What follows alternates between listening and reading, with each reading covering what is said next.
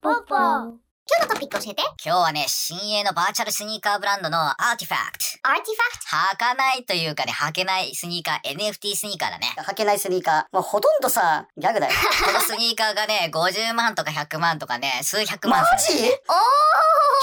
万そう。ポッポーガンキョプリース、ガンキョ。一つのアートがね、70億しますとか、高騰してるのがその NFT なんだよね。まあ、唯一無二で、それ1個しかないってことをデジタルに証明してるってことだから、まあ、それで価格が高いわけ。ナイキのジョーダンの初期モデルとかも、高いものだと3000万とか5000万するでしうんうょ。んうんプレミアムついてるブランド物ののスニーカーとかも、普通に買ってもね、50万とか100万ってものはないわけではないわけ。そういう意味で言うと、そういうその価格の値段帯が出てもいいんじゃないっていうのが、でも履けるじゃん。ト。そう、現物あるじゃん。そう思うでしょでもさ、実際さ、その100万とかのスニーカー買ってみ買ってもね、履けない人多いと思うよ。部屋にね、飾っておくんだよ。いや、奇弁だね。そんなこと言ったら、3000万のランボルギーニなんて運転できないんだから、こんなのは写真でいいんだっつって、写真で3000万取ってるような話で、一休さんみたいな話だろ、これ。ただダブってるだけじゃないこれ。うん、だからそこがね、その今交差してるのがこの NFT の面白いところだね。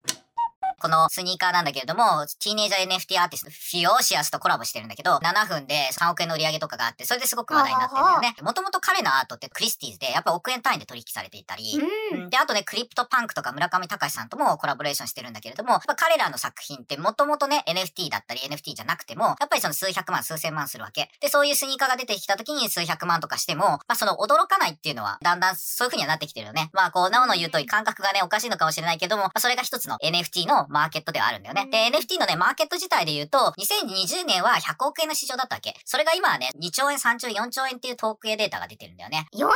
そう、400倍になってるの。去年は NFT ブームって言われてて、今年の1月はね、そういう数字がもっと強い形で出てるから、今年はもっと大きくなるかもしれないなっていう話も出てるぐらいなんだよね。ポッポーすごい有名なアーティストとコラボってそんなすぐ簡単にできるものなのこのファウンダーの人たちどうやってこれやってんだろうそ、れがね、このね、ファウンダー3人なんだけれども、そのうちのね、こう一人のベノイットっていうのがすごく面白くて、アートとかファッションとかゲームにすごい長けた人なんだよね。で、大学では建築学を学んで、学生時代はね、フランスで伝説的なセレクトショップがね、パリにあるんだけど、そのコレットっていうところでずっとバイトしてたんだよね。だからもともとファッションセンスあるんだよねお。おで、その後にね、ラグジュアリーブランド向けの広告やったりとか、VR 企業に勤めたりとか、e スポーツのファナティックなんかで働いていたんだけれども、まあもともとゲーマーだったこともあって、ゲーミングソーシャルの時代にゲームと違うナレーションでファッションってどういう風にバーチャルで取り入れるかどうか、みたいなのうのん壮大な実験の中で、このスニーカーっていうのを選んだんだよね。で、本当にへね、ーライトプレイスアットライトモーメントでね、事業化できたからだと思うんだけど、この NFT ブームに乗っかって絶好調だったんだよね。うん。直近のね、大ニュースっていうのが、2021年12月にナイキに買収されたの、これが。ナイキ買収したのこれ。そう。みんなね、その NFT のスニーカーなんてどうなのって思ってるんだけど、それをナイキが認めたっていうところがね、すごい面白いよね。バーブル、バブル、NFT。ポッポーこれもうナイキなんていうのは、もうグローバルカンパニーですから、ビジネスじゃなくて、マーケティング費用ですよ、こんなものは。まあでもね、その、この会社、やっぱ NFT 業界では有名だったから、すごくね、その投資業界からも注目されて、去年の5月にはね、アンデリセン・ホルビッツからね、クシードを受けて、いろんなところから8ミリオンを調達してるんだよね。でね、この NFT っていうのは本当にね、好きな人と嫌いな人が極端に分かれるんだよね。なおみたいにバブルだろう、みたいな感じの人もいるし、あ、私も思ってるよ。私も思ってる。うん でもその数百万とか数億円でも NFT 買い集める人もいるわけ。いやいやいや、俺はバブルとは言ったけど、結局経済において価格っていうのは需要と供給の力の引っ張り合いによって決まるわけですから、まあもしかしたらいつか欲しいと思うかもしれないですよ。実際にお世話になってる、レイとユーヒーの二人には、2022年一生懸命働いて、このバーチャルスニーカーをあげたいと思う。 あ、ほんとい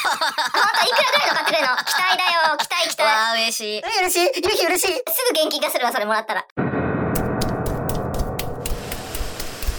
ポッポー Nike bought virtual sneaker company Artifacts for an undisclosed sum as the sportswear giant looks to quickly expand its footprint in the fast-growing metaverse. Thanks for watching!